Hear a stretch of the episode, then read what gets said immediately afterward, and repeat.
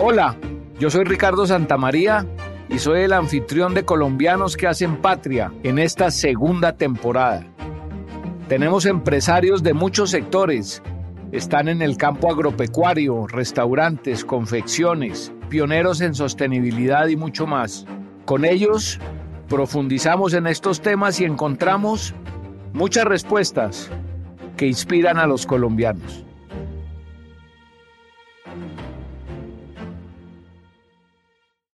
Bienvenidos de nuevo a otro capítulo de Colombianos que hacen patria.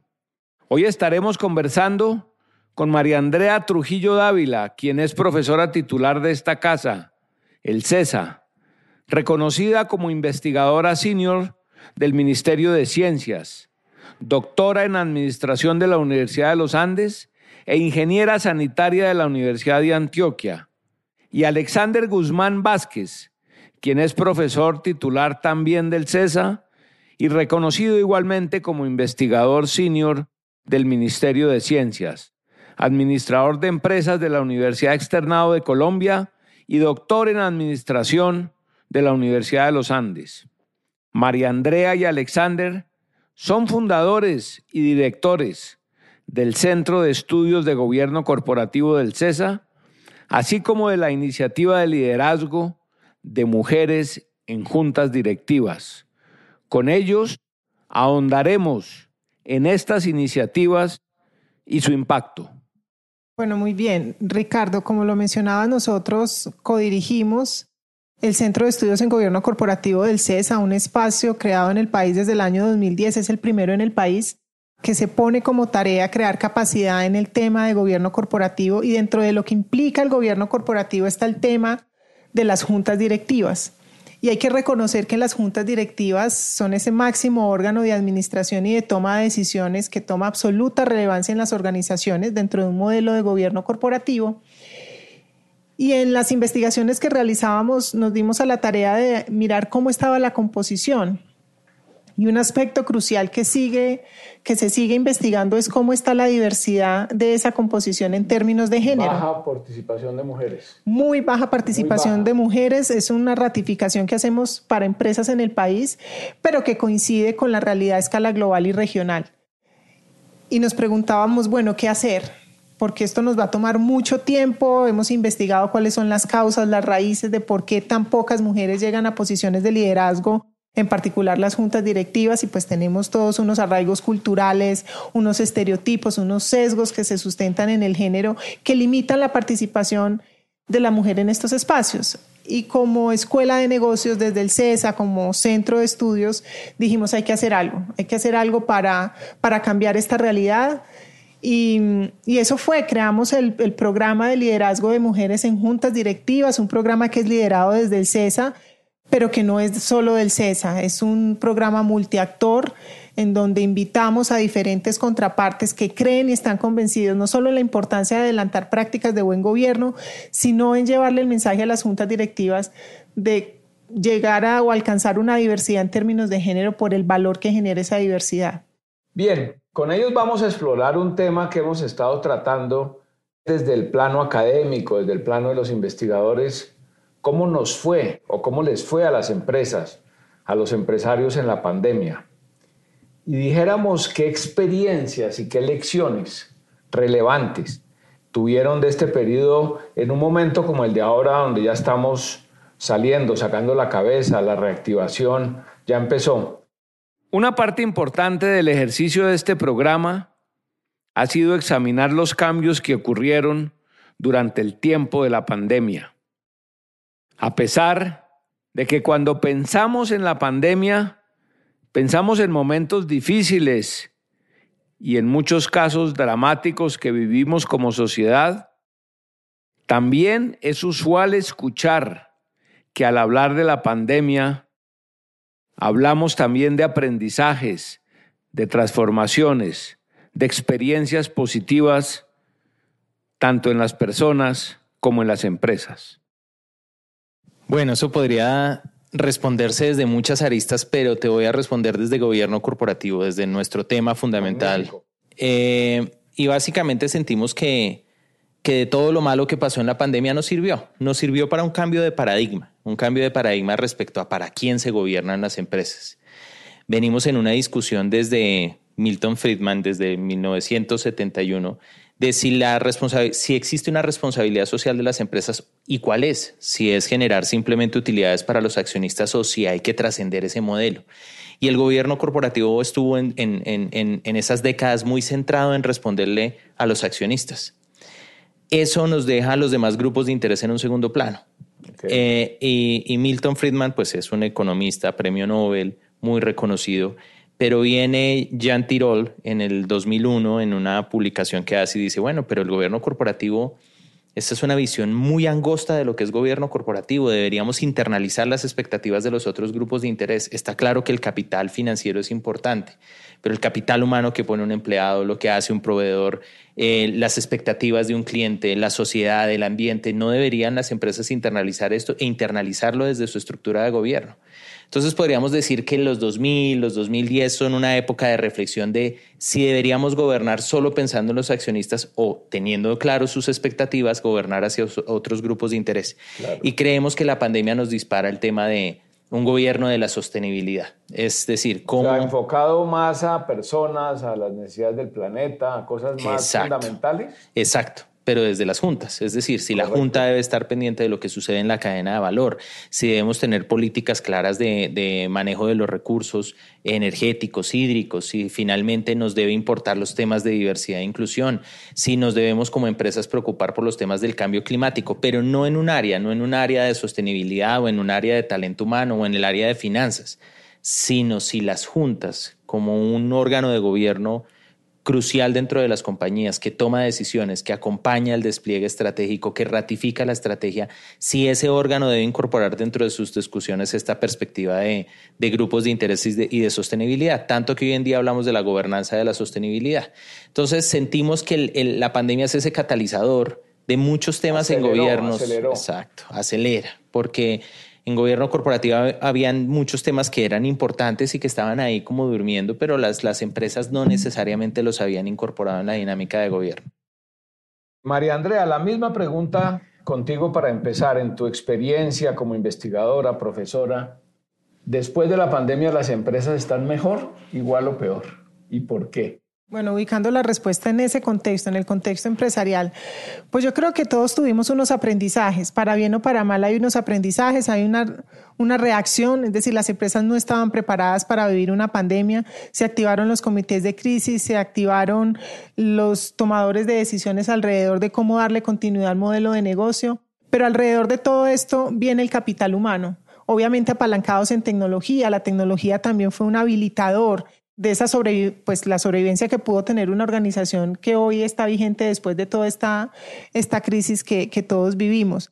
Entonces, pues que la, la, compañía haya sobrevivido la pandemia, pues decimos que es un escenario positivo, pero con todos los desafíos que eso implica, estamos de cara a una reincorporación económica donde se atienda esa visión de, que no estamos solos como organizaciones, que no son solo los dueños o financiadores de recursos los que están vigentes como grupos de interés, sino que hay otros grupos de interés absolutamente relevantes y cruciales para acompañar finalmente a que esa, ese alcance estratégico que ha planteado la organización se ponga en lugar.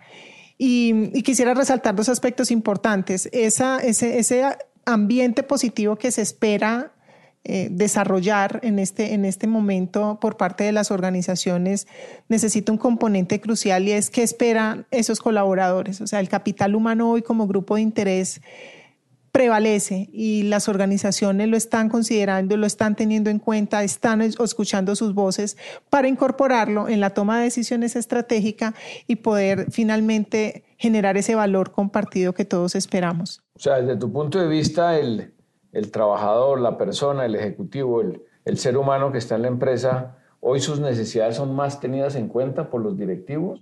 Así es, son más tenidas en cuenta y además la, organización reconoce que es el único activo estratégico que no es transferible. Quizás a, a largo plazo es lo que más genera valor esa persona, digamos, su continuidad en la empresa? Exacto. Eh, las organizaciones saben que están en un mundo competitivo. Finalmente la competitividad pues acelera ritmos de cambio en las organizaciones, pero algo que es crucial y que no es copiable para una organización es el capital humano. Entonces, en la medida en que una organización reconozca que uno de los activos más valiosos que tiene su capital humano, pues en consecuencia trabaja por él, lo forma, lo desarrolla y finalmente lo lleva a esas posiciones en donde pueden ser generadores de cambio. Y nosotros desde el Centro de Estudios y retomando el tema que nos planteabas al comienzo sobre llevar más mujeres a juntas directivas, no es más llevar mujeres simplemente por capricho por cumplir un dato o una cifra, es simplemente porque sentimos que las mujeres en esas posiciones, entendiendo la realidad y la dificultad de llegar a esas posiciones, generalmente pueden acelerar ese cambio que queremos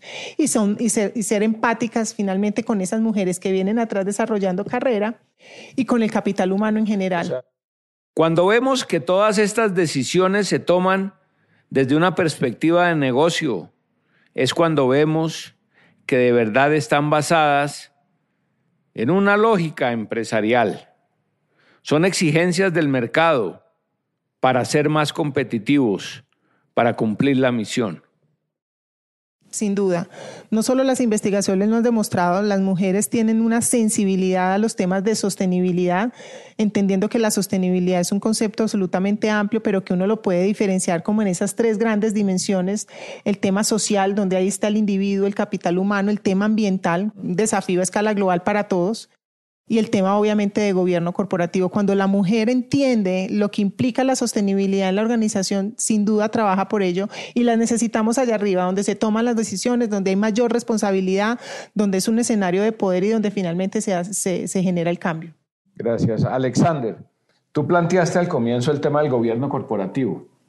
¿Tú dirías que en, esto, en este par de años anteriores, no sé, 2020, 2021, ¿cuáles dirías tú que son los principales aspectos o, temas concretos dentro de las transformaciones en gobierno corporativo en empresas? Positivas, digamos, que han generado cambios y han acelerado eh, liderazgos nuevos. Bueno, pues te podría mencionar primero una reconfiguración en las juntas directivas. Estamos en este momento, eh, pues algo que ya sabemos que está pasando, reunir una evidencia a nivel latinoamericano que nos muestre eso.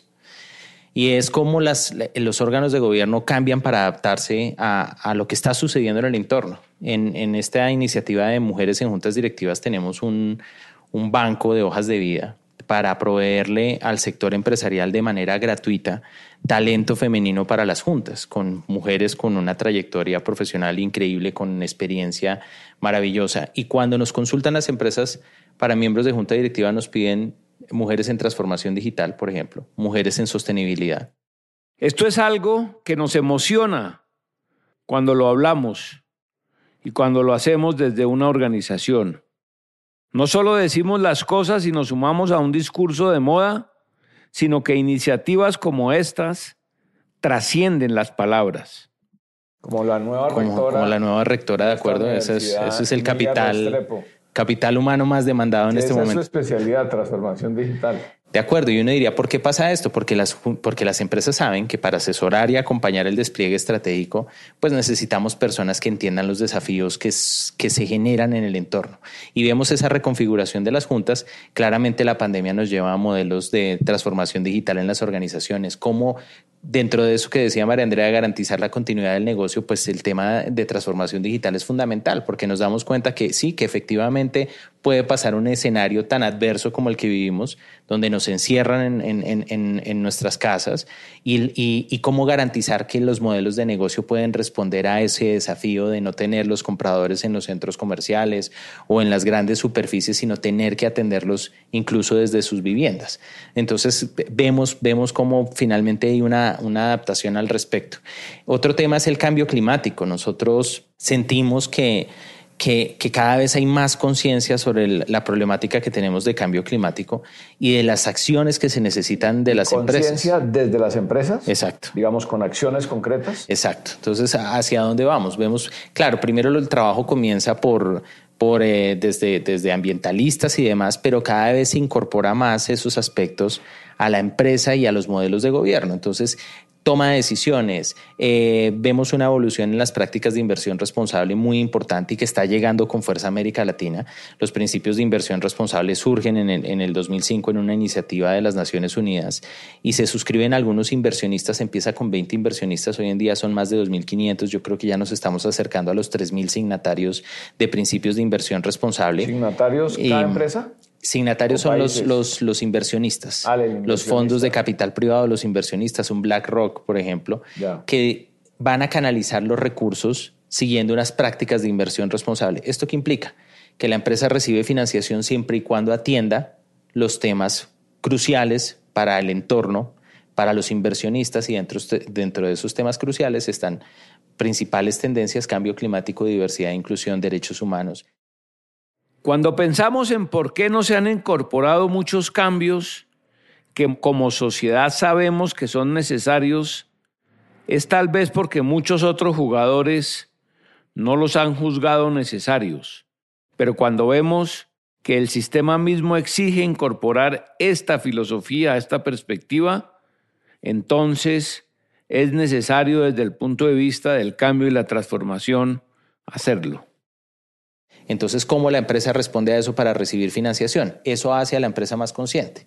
De pronto, eh, algunas empresas que empezaron a trabajar los temas de sostenibilidad, digamos que, que de manera pionera, eh, hace ya un par de décadas, pues ya tienen eh, las cosas más incorporadas en su modelo de negocio. A otras les llegará por esta presión que se empieza a generar de parte de los inversionistas en, el mercado. Entonces sí vemos un cambio en las prácticas que van evolucionando y que la pandemia nos ayuda a, presionar aún más en estos temas. Una definición tuya breve, digamos de hoy, eh, marzo del 2022, de gobierno corporativo. ¿Difícil? No, no es difícil. Diríamos, pues hay, hay diferentes definiciones, pero una que, que nos gusta sobremanera es, es eh, finalmente cómo se dirigen y, y, se controlan las empresas para que puedan alcanzar su propósito de manera ética y sostenible. Entonces esto viene, antes decían... ¿Sostenible es nuevo? O sí, es nuevo, ¿no? Porque antes decían cómo se dirigen y se controlan las empresas. Sencillo, eso es gobierno corporativo. ¿Cómo se ¿Cómo, cómo los, los, accionistas y los inversionistas eh, se les garantiza la recuperación de su inversión, por ejemplo? Esas eran las primeras definiciones, pero hoy cuando hablamos ya de propósito, de manera ética y de manera sostenible, de manera ética y responsable, pues ya, ya hablamos de una visión más de largo plazo y, digamos que se alinea con los temas de capitalismo responsable o de capitalismo consciente y se alinea con, con, con, una visión que pretende legitimar más el papel de la empresa en la sociedad como ese impulsor de desarrollo económico y social. Bien, María Andrea, me quedó sonando algo tuyo. Te hago esta pregunta un poco general. ¿Tú dirías que hay un cambio cultural en las empresas? digamos, a partir de estos nuevos elementos de gobierno corporativo, el tema del medio ambiente, la sostenibilidad, digamos, esa mayor conciencia de los seres humanos, conciencia individual trasladada al manejo empresarial. Eh, hay, un, ¿Hay un cambio cultural en las empresas? ¿Lo sientes así? Pues esperaría que sí. Digamos que la concepción de, de cultura es un concepto muy amplio pero finalmente la cultura son los hábitos que se instauran en las organizaciones. Y cambiar los hábitos implica compromiso, implica disciplina, implica recursos, implica dar ejemplo desde los tomadores de decisiones y lo volvemos a ubicar dentro del gobierno corporativo. Nada en, gobierno corporativo pasa si los tomadores de decisiones no tienen el compromiso de asumirlo y si ese compromiso se hace explícito a través de los hábitos que día a día se viven en la organización, es decir, en la cultura. Entonces, decir que hoy las empresas son más conscientes de, velar por los intereses de sus grupos de interés, de, entender que hay problemáticas a escala global como el cambio climático, que el tema de diversidad e inclusión llegó para quedarse, que la financiación o el acceso a recursos hoy está condicionada a todos estos temas, pues esa conciencia de alguna manera tiene que insertarse de manera creíble en la cultura de la organización. Y es un trabajo de largo plazo. Si, el, si los dueños, si los tomadores de decisiones no están convencidos, nada va a pasar. Por más que la organización y sus grupos de interés así lo reclamen debe haber un compromiso y una coherencia entre es un cambio que empieza en lo alto de las empresas. Absolutamente. Es el tono desde es el tono desde la alta dirección lo que determina y configura la cultura de la organización, porque son el ejemplo. Entonces, si el si el tomador de decisiones allá arriba eh, no es coherente con lo, que, con lo que dice o con su discurso, pues eso se nota y eso es visible y los grupos de interés así lo, lo, lo perciben. Entonces necesitamos un cambio cultural creíble desde la alta dirección y así, y así es mucho más sencillo ver esa coherencia. ¿Y hay resistencias o el cambio, digamos, va bajando naturalmente o es difícil? Como todo, a niveles de dirección, a niveles operativos, a niveles administrativos. Todo proceso de cambio implica eh, resistencia, implica renuncias. Eh, desde la alta dirección, es decir, si los, si los dueños o los tomadores de decisiones no están convencidos que eso implica una renuncia de poder, por ejemplo, pues es que solo hecho de decir que ahora voy a internalizar expectativas de otros grupos que antes no estaban en la ecuación, pues ya de, de entrada implica una renuncia, pero una renuncia entendida en que se va a generar un valor no solo para un grupo en particular, sino un valor compartido. Entonces, cambiar ese paradigma, pues tampoco se da de manera automática. Yo creo que en estos temas debe haber un, punto cero y es la sensibilización, entender el para qué, entender el por qué y cuál es el valor que se genera. Cuando el valor está claro, pues el proceso de actuación va a ser mucho más natural. Y tienen desde el punto de vista de la alta dirección de las empresas, digamos, Claro, todo, todo está en formación, yo lo entiendo, pero hay, hay planes, hay un proceso que uno pueda decir, iniciamos este proceso de transformación y tenemos este plan. Claro, no, ya cada vez más vemos que dentro de, los, las apuestas estratégicas de las organizaciones eh, están, eh, es la hoja de ruta, por ejemplo, para un órgano como una junta directiva. Antes las organizaciones tenían, y obviamente las siguen teniendo, preocupaciones del día a día, pero si la organización no pone como una ruta en términos estratégicos que atienda todos estos desafíos de los que venimos hablando, pues nada va a pasar. Y, lo vemos que esos planes finalmente llevan a, un, a, unos, a unas ejecuciones coherentes, consistentes, con una inversión de recursos importante y que finalmente... Eh, nos estamos dando cuenta que eso sí está pasando. Una de las dimensiones del gobierno corporativo es la revelación y la transparencia de la información. Las compañías vienen haciendo demasiadas iniciativas buenas, buenas no solo para las empresas, sino para, para la sociedad como un todo, para el país como un todo, pero a veces no lo cuentan. Nos falta comunicación desde el punto de vista empresarial hacia los grupos de interés para saber y dar cuenta de lo que se está haciendo. Estos temas que ustedes trabajan e investigan, ¿hoy tienen más trabajo que antes? Mucho. pregunta? Demasiado. ¿Qué pregunta? Claro, nosotros. Por favor, búsquenos cuando. nosotros empezamos, pues creemos firmemente en, el papel transformador de la academia. O sea, somos un, un actor más dentro de, Pero ustedes me parece que tienen un papel mucho más práctico. Claro. Digamos, en la academia se reflexiona, se lee, sí. ah, pero aquí se investiga, pero aquí veo a través del curso de de, de, o no es un curso, del programa. Una iniciativa. Una iniciativa del programa de mujeres en juntas directivas mucho más práctico. Sí, pero Ricardo, es que no hay nada más práctico que una buena teoría. Entonces empieza. Lo que pasa es que sentimos que la academia, y eso eh, vamos a hablar de Michael Gibbons, la nueva forma de producción del conocimiento, dice: pues no podemos estar produciendo conocimiento que las empresas no van a utilizar ni van a aplicar. Entonces seguimos con la línea de transparencia. En el 2014, el CESA em, quería llegar al Consejo Privado de Competitividad. Mm. Y en esa época Rosario dice, bueno, pero lleguen con algo que valga la pena. Rosario, sí, Rosario en esa época estaba presidiendo el consejo y dice, no traigan, vamos a hacer algo que, que tenga sentido entonces para que llegue el CESA con un aporte importante. Y de los proyectos que propusimos hablamos de transparencia y revelación de información. Hicimos una investigación en América Latina sobre cómo estaban nuestras empresas colombianas revelando información y por qué esto es importante. Cómo le comunicamos lo bueno que estamos haciendo a los grupos de interés. Pero no solo eso, esa construcción de reputación se traduce en financiación, se traduce en atracción de capital o de inversión extranjera. Es decir, cómo contamos lo bueno que estamos haciendo para que al final nos validen aquellos que finalmente van a financiar nuestro crecimiento y nuestro modelo de negocio. Hicimos esa investigación y nos dimos cuenta que Colombia estaba dando un salto muy importante, especialmente en un grupo de compañías. Identificamos un programa que es el programa IR de la Bolsa de Valores de Colombia. Es un programa que se encarga finalmente de acercar a las empresas a los inversionistas institucionales internacionales. La empresa dice, yo quiero participar del programa y la bolsa le da unos requerimientos que tiene que alcanzar para ser más transparente y llevar más información para la toma de decisiones a los inversionistas.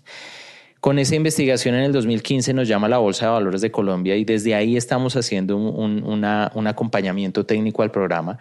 Eh, acompañamos a las compañías diciéndole qué aspectos son críticos revelar. Eh, al principio hablábamos de 153 aspectos, hoy en día estamos en 240 con esta lógica de, sostenibilidad donde incluimos aspectos sociales, ambientales y le damos un lugar especial a la estrategia y al capital humano. Y lo que vemos es que las empresas no es que tengan que hacer mucho. hay muchos temas que ya están desarrollando internamente pero no comunican. Entonces, ¿cómo se lo cuento al mercado? Pero también identifican oportunidades de mejora, porque cuando te dicen, cuéntame tú cómo estás en esta práctica y dices, bueno, no, eso sí no lo tengo desarrollado, voy y me reúno con mis equipos internos, generalmente desarrollan esa práctica para poderla después contar al mercado, cómo lo están haciendo. Entonces, para decirte que, que, que, sí, que nosotros vemos que si tú dices, ¿tienen más trabajo? Sí, tenemos mucho trabajo con Presidencia de la República, con los gremios, con las superintendencias, con la Bolsa de Valores de Colombia, como decíamos, con Banco Mundial acompañamos un, programa desde el 2015. Pero quizás lo que, lo que permite ese diálogo de nuestra investigación con los diferentes actores a nivel nacional es que buscamos eso, que la investigación que hacemos desde el, CEA, desde el CESA sea pertinente. ¿Pertinente para quién? Para la empresa, para los tomadores de decisiones, que puedan aplicar eh, o mejorar sus prácticas, que puedan finalmente responder mejor a las expectativas del mercado gracias a lo que estamos haciendo desde acá. Tú me mencionaste algo que, algo conozco, el, hay un grupo internacional de, de capitalismo consciente, de empresas conscientes. ¿A eso te referías? Sí, bueno, en fin, nosotros sentimos que, mira que la, la empresa ha perdido legitimidad en el entorno. Cuando nosotros vemos, por ejemplo... Otro de los temas que hemos hablado en estas charlas es el problema de la percepción social alrededor de las empresas, sobre todo cuando está acentuado en crisis sociales o durante el periodo de la pandemia. Vamos a ver cómo ha perdido legitimidad. Nosotros vemos que el gobierno dice, bueno, hay que eh, darle un crédito a Bianca para sacarlo adelante. Y entonces vienen las protestas. ¿Por qué le vamos a dar plata a Bianca si a Bianca no es colombiana, es de Fremovich? Mm. Y las reflexiones nuestras son, pero ¿dónde? O sea, ¿a quién conecta a Bianca? ¿Quiénes trabajan en Avianca? ¿Cuántos pilotos colombianos están ahí? ¿Cuántas familias colombianas dependen de lo que sucede en la operación de Avianca? Los negocios, ¿qué tantos impactan gracias a la conexión que generamos con la operación que tiene una aerolínea como Avianca? Entonces, cuando vemos que la, que la sociedad reacciona de manera negativa o una parte de la sociedad reacciona de manera negativa ante la empresa, o en los paros, como atacan las organizaciones que, que generan empleo, que finalmente nos, eh, nos ayudan al desarrollo económico y social, sentimos que hay una desconexión entre lo que está haciendo la empresa por la sociedad y lo que percibe la sociedad hacia la empresa. Y decimos, bueno, y quizás también hemos fallado, y, digamos que es una discusión que hay en la academia, en, en, el modelo de redistribución de la riqueza, en que tanto internalizamos esas expectativas de los grupos de interés. Y si el gobierno corporativo se encarga más de aquello, que es internalizar esas expectativas y responder más a lo que la sociedad espera, pues seguramente veremos más a los empleados defendiendo sus compañías, veremos más a la sociedad más contenta con lo que está haciendo la empresa. Parte de eso es contar lo que ya se hace claro. y parte es seguir trabajando en internalizar esas expectativas. Y eso finalmente está en línea con ese capitalismo consciente, con, con cómo, cómo no pasamos de ese capitalismo salvaje donde queremos utilidades a toda costa a un capitalismo donde generamos todavía más utilidades pero gracias a una muy buena relación con los diferentes grupos de interés. María Andrea mencionó valor compartido.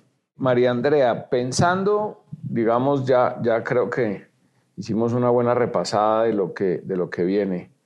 Hoy y hacia adelante, hoy hacia adelante, en términos de la empresa, del, del tema del valor compartido, del gobierno corporativo, ¿qué, desafíos tenemos, por ejemplo, en investigación o en, o en transformación de las empresas? Dos, tres puntos claves.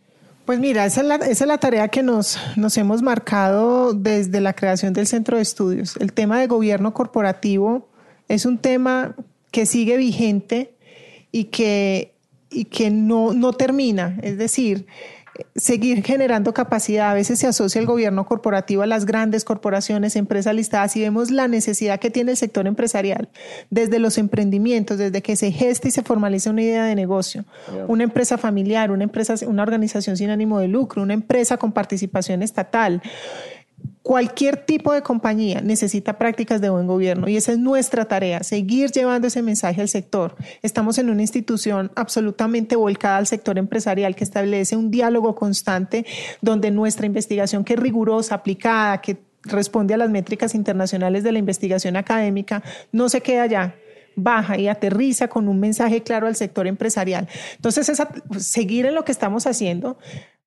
permeando diferentes sectores. Tenemos un trabajo fuerte con los gremios. Los gremios son voceros naturales de las prácticas de buen gobierno, pero entonces el, gremio debe entender la importancia de, las prácticas de buen gobierno para poderlo hacer extensivo hacia, hacia sus afiliados o agrupados.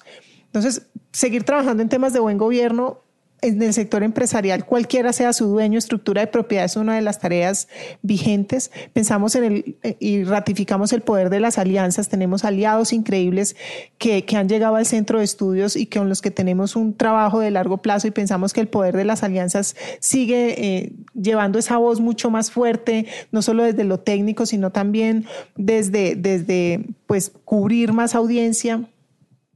Eh, los temas de género, es, sin duda uno de los desafíos más importantes. Lo mencionaba Alexander, el tema de la distribución de la riqueza y la legitimación del, sector empresarial. Eh, las empresas hoy ven una oportunidad de reivindicar de pronto aquello donde o no lo ha contado muy bien y lo va a contar, o reconfigurar su modelo para hacerlo más, más atractivo y más creíble e inclusivo hacia sus grupos de interés. Este es uno de los grandes retos que tiene la academia hoy en día, encontrar ese rol dentro del engranaje de la sociedad. ¿Cómo nos adaptamos a estas nuevas fuerzas, a estas nuevas motivaciones, a estos incentivos? No solo las empresas tienen que cambiar, la academia debe evolucionar. Eh, y eso es, y nosotros como academia obviamente la génesis del centro de estudios es la investigación y la tarea nuestra en el día a día es dar soporte y decirle al sector empresarial, estas son las tendencias, esto es lo que se investiga y esto es lo que usted, señor empresario o empresaria, deberían tener en cuenta a la hora de tomar las decisiones. Para eso estamos nosotros como academia, para dar ese soporte, esa alineación técnica, ese acompañamiento, porque la academia no debe estar desconectada del sector empresarial. ¿Tenemos en Colombia empresas socialmente responsables? Sí, hay muchas figuras. Eso es otra, digamos, otra de las externalidades positivas de toda esta dinámica de cambio de paradigma. Tenemos hoy, contamos en el país con una ley, que es la ley que promueve las empresas de beneficio de interés colectivo, que son las empresas BIC, que aquellas que ya saben que lo están haciendo ven en esta, en esta figura la oportunidad de señalizarlo y hacerlo explícito al sector empresarial, en donde a partir de su propósito de finalmente generar un, un beneficio compartido, toda esta eh, generación de valor para los distintos grupos eh, y además empresas que nacen ya bajo esa figura. Es decir, no solo las que ya existen y lo vienen haciendo muy bien, sino aquellas que piensan dar el paso a formar empresa, que eso sí que es un desafío. Ser emprendedor es, es una apuesta increíble. Y desde esos primeros esbozos de idea de negocio ya se tiene eh, esa visión. Entonces sí hay empresas socialmente responsables que están haciendo cosas eh, buenas en temas de sostenibilidad, pero que lo hacen explícito y se lo comunican a sus grupos. Alexander, ¿tenemos buenos emprendedores en Colombia? Por supuesto que sí. Claro que sí, tenemos... ¿Cada vez mejores? Sí, yo creo que el problema es, y que siempre lo hemos tenido, es cómo mejoramos las condiciones para el ecosistema de emprendimiento. En el CESA, pues esta ha sido una preocupación constante. Digamos que, los, los, aparte del Centro de Estudios en Gobierno Corporativo, nosotros tenemos el Centro de Emprendimiento y el Centro de Liderazgo, y, y no en vano están los tres porque finalmente em, vemos la necesidad de acompañar al sector empresarial en las tres dinámicas. Entonces tú dices emprendedores, pues entre emprendedores tenemos una maravilla de emprendedores, desde emprendedores que surgen por subsistencia hasta aquellos que finalmente eh, tratan de, identificar eh, vacíos en, el sector empresarial, necesidades de la sociedad que están desatendidas y, y surgen unos emprendimientos maravillosos tenemos que mejorar y seguir y continuar en ese trabajo de transformación de nuestras instituciones para que, para que realmente soporten mejor esa dinámica empresarial, desde, el, desde la micro, desde ese emprendimiento naciente hasta las compañías más grandes que tenemos en el país que necesitan finalmente contar con un marco institucional eh, que les permita fortalecerse y seguir generando ese desarrollo económico y, y, social que, que requiere el país. Pero sí, por supuesto. Desde el punto de vista del emprendedor, ¿cuánto tiempo le toma y qué necesita? No, no tanto cuánto tiempo le toma, ¿Qué es lo que más necesita para crecer? Mira que bueno, yo eh, tal vez tengo los lentes del gobierno corporativo que, que, me hacen ver las cosas desde una perspectiva muy particular. Nosotros sentimos que, claro, pues, o sea, finalmente tener una buena idea es, es quizás lo que no podemos sacar de, de, de no puedes ir a comprar en el supermercado, ¿no? Necesito una buena idea para hacer un buen emprendimiento. Y ya tan difícil que es tener una buena idea y surgen las buenas ideas y vemos morir las buenas ideas por diferentes razones. Una, eh, nos duelen las finanzas, es decir, eh, la falta de, educación financiera que tenemos como sociedad en general, pues afectan los, los, emprendimientos naturalmente, porque si yo tengo una buena idea... ¿Gastan mucho o, no pues, gastan lo suficiente? O, no soy consciente de las demandas de liquidez que requiere ese emprendimiento, o hago un modelo de negocio que va a ser muy demandante frente a la liquidez y no puedo soportarlo. Es decir, la misma ideación del negocio y la forma como yo lo, lo, lo llevo a que genere una caja, pues ya implica unos desafíos importantes y ahí vemos unos vacíos eh, eh, necesarios de atender. Y lo otro son los temas de los acuerdos entre los socios. O sea, siempre de buena voluntad vamos a vamos a crear un negocio, un emprendimiento. Vamos a cambiar el mundo. Vamos a cambiar el mundo, sí, nos vamos a conquistar eh, con esta super idea un mercado y efectivamente es una super idea y está atendiendo bien un mercado y comienzan los problemas entre los, los fundadores. ¿Y por qué comienzan esos problemas? Porque al principio no nos dedicamos a pensar qué iba a pasar cuando el negocio ya no estuviera facturando de mil millones exactos, sino 50 mil millones de pesos o 15 mil millones de pesos y empieza, bueno, y yo, y tú porque si trabajas allá y yo no, y tú como si recibes beneficios X o Y y yo no, y tu familia cómo se beneficia cómo se involucran las familias. Y esos temas siempre decimos de manera temprana deberían empezar a ponerse sobre la mesa y generar unos, unos acuerdos. fundamentales de socios, digamos. Pero ya después, cuando la empresa está generando una caja importante, ya es difícil. Cada vez estamos renunciando a, un pastel más grande, ¿no? Para podernos poner de acuerdo y dejar las cosas eh, de manera eh, clara sobre la mesa, pues es mejor empezar temprano.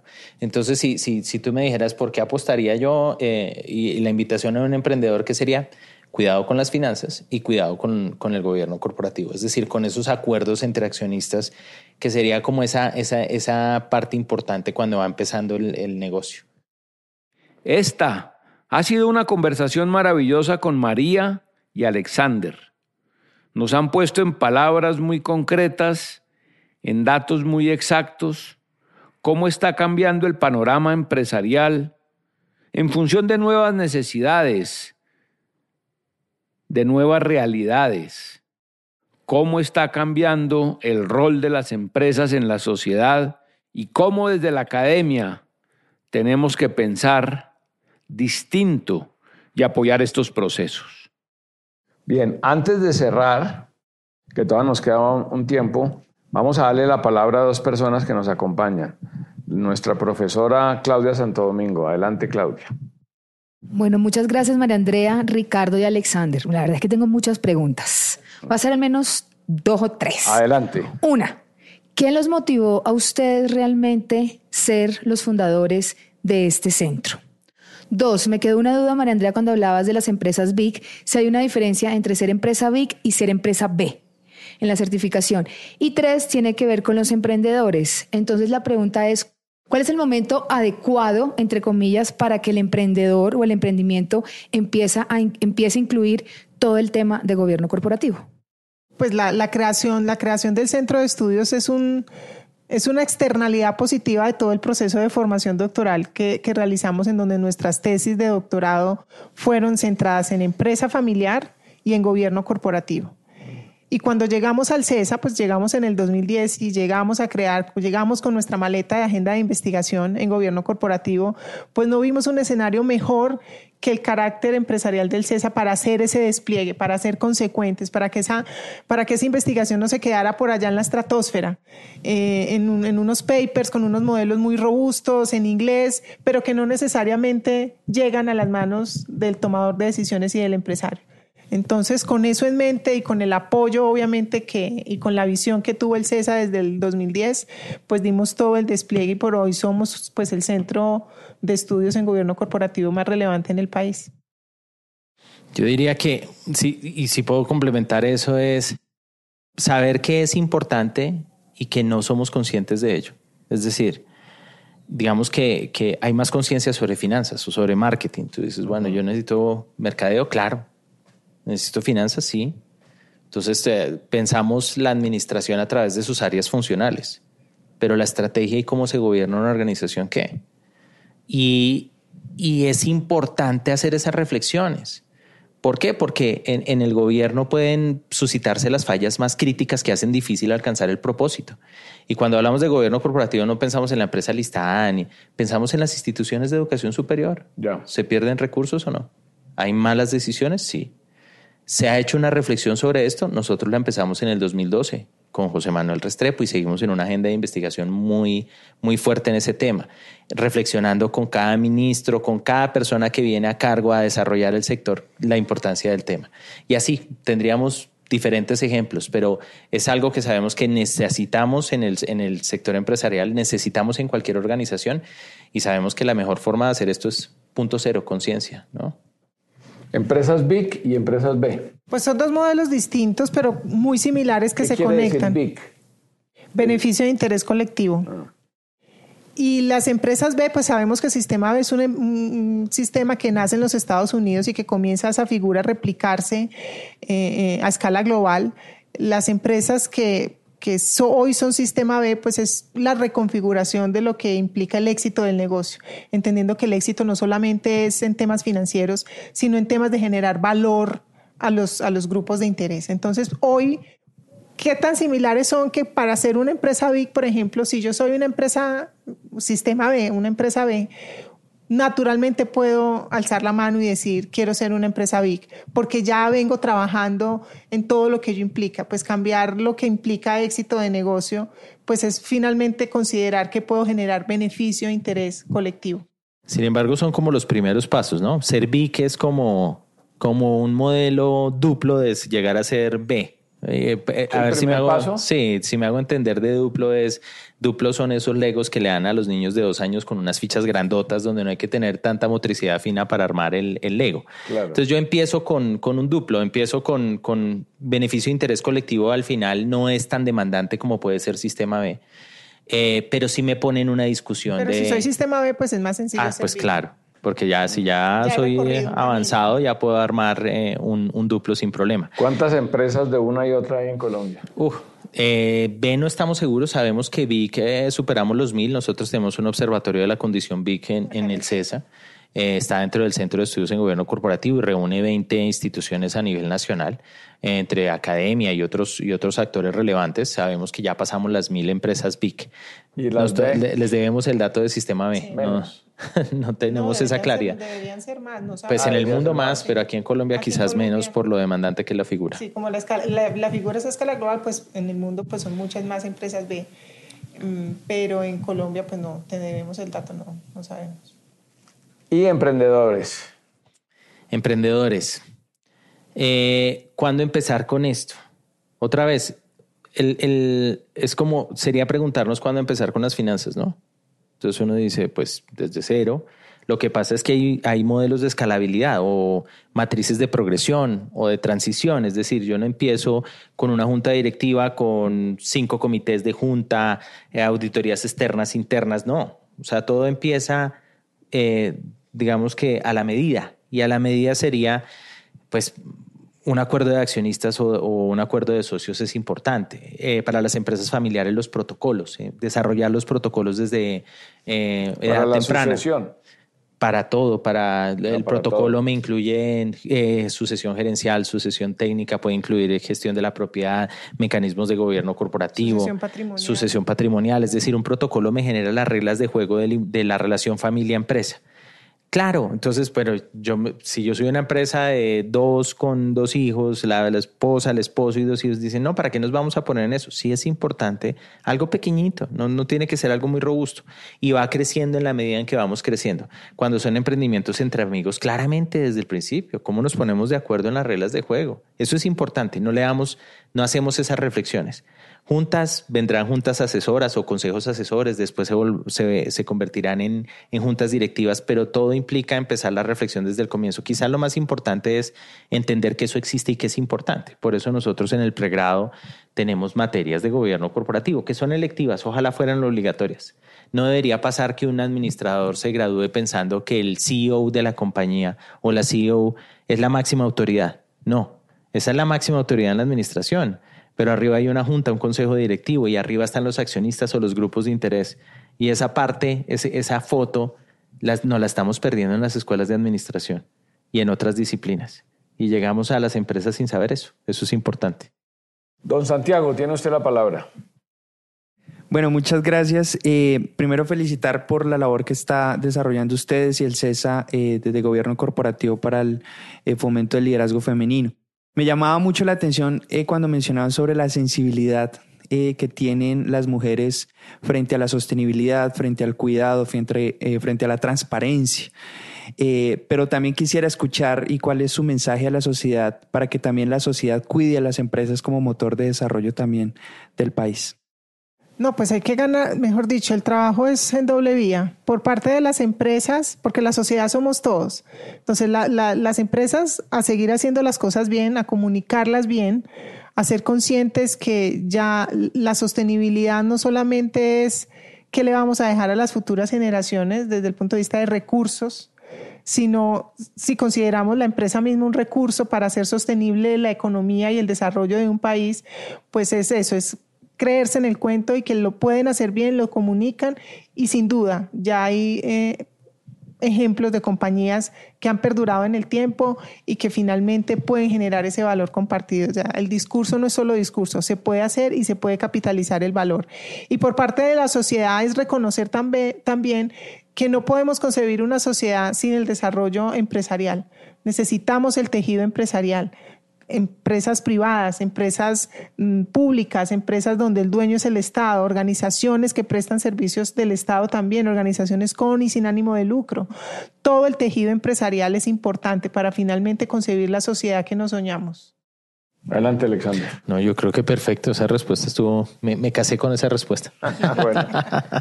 Eh, te he escuchado varias veces, eh, María Andrea, decir o hablar del tema de comunicaciones. ¿Tú crees que las empresas colombianas no comunican bien lo que hacen? Pues deberían hacerlo mejor.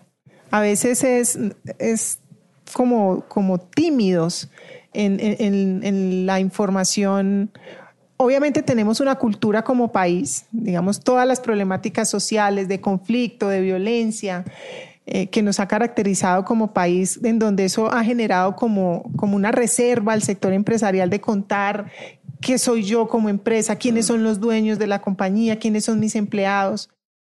Pero en la medida en que nos legitimemos como sector empresarial, pues va a ser más natural dar esa información a esos grupos de interés. Hoy los grupos de interés están absolutamente informados y, y, no, no son ingenuos a la información que quieren y que demandan de las organizaciones no solo la información financiera es relevante, información de tipo cualitativo, qué está haciendo la compañía con sus empleados, cómo atiende las problemáticas de, la de las comunidades donde opera, eh, cuáles, son, cuáles son como esas carreras de desarrollo para, para proveedores, cómo hacen extensivas esas buenas prácticas a, esas cadenas, por ejemplo, de, valor o de suministro. Entonces, hoy toda esa información de tipo cualitativo está a la espera de esos usuarios de la información. Entonces, las empresas no solo se están preparando y obviamente adoptando estándares a nivel eh, internacional de cómo comunicarlo mejor, sino hacerse consciente que cuando comunico mejor, pues si no tengo esa determinada práctica, me devuelvo y la hago y la instauro y eso permite mejora en los procesos pues continuos. crea un efecto ejemplo también. Así es. Bueno, aquí para finalizar, ambos son profesores, ¿no? Sí. ¿De qué semestres? En el pregrado estamos en quinto semestre. quinto. Quinto también. Y en posgrado. Y en posgrados en el MBA. Bueno, entonces háblenle a los estudiantes.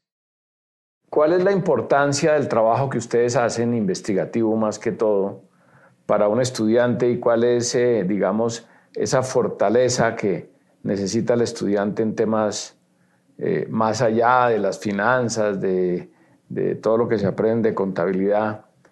¿Qué potencia les da el trabajo de ustedes a los estudiantes? Bueno, nosotros, pues lo que pasa es que la investigación y la docencia son tareas sustantivas de una agenda de cualquier profesor. Y le adicionamos además que eso se replique y lleve un mensaje al sector empresarial, pero si nos centramos en lo que pasa en el aula de clase, sea pregrado o posgrado, nosotros sentimos que acercar al estudiante a la investigación es muy importante, no solo porque se desmitifica lo que significa en sentido estricto la investigación.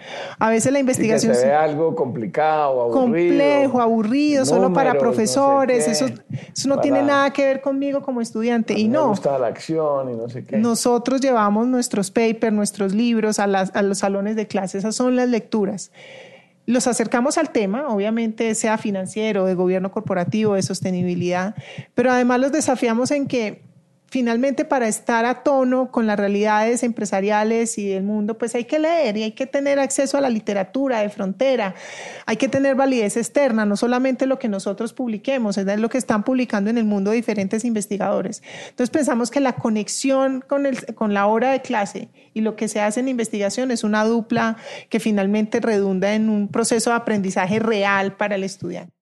A los estudiantes, Alexander. Los líderes son muy disciplinados. Muy disciplinados es, pues en conversaciones con estos actores de gobierno corporativo siempre nos están mencionando el último libro, la última teoría, eh, el último análisis, la última presentación que escucharon. Es decir, eh, cómo mantenerse vigentes para un líder empresarial es súper importante, cómo reconocer los desafíos que enfrenta la empresa y tomar decisiones al respecto. Esto no se logra desconectándose de la investigación, todo lo contrario Ahí hay una principal fuente de información. Y vemos que las personas más exitosas sí lo hacen. Quizás eh, debemos seguir transformando nuestros modelos educativos para reconocer esa importancia desde el principio. Que, el, que el estudiante busque de manera ávida nuevo conocimiento. Entonces ahí pues, es, disciplina. Si queremos llegar a ser líderes empresariales y, y, líderes en general en el país, sí se necesita una disciplina importante respecto a nuevo conocimiento. Hay que buscar esas fuentes de conocimiento. Bueno, a todos los que nos están viendo, nos han visto, muchas gracias por permanecer con nosotros. María Andrea y Alexander, investigadores, profesores, gobierno corporativo. Gracias Ricardo por esta conversación. Muchísimas gracias Ricardo por la invitación. Hasta próxima reunión, colombianos que hacen patria. Saludos.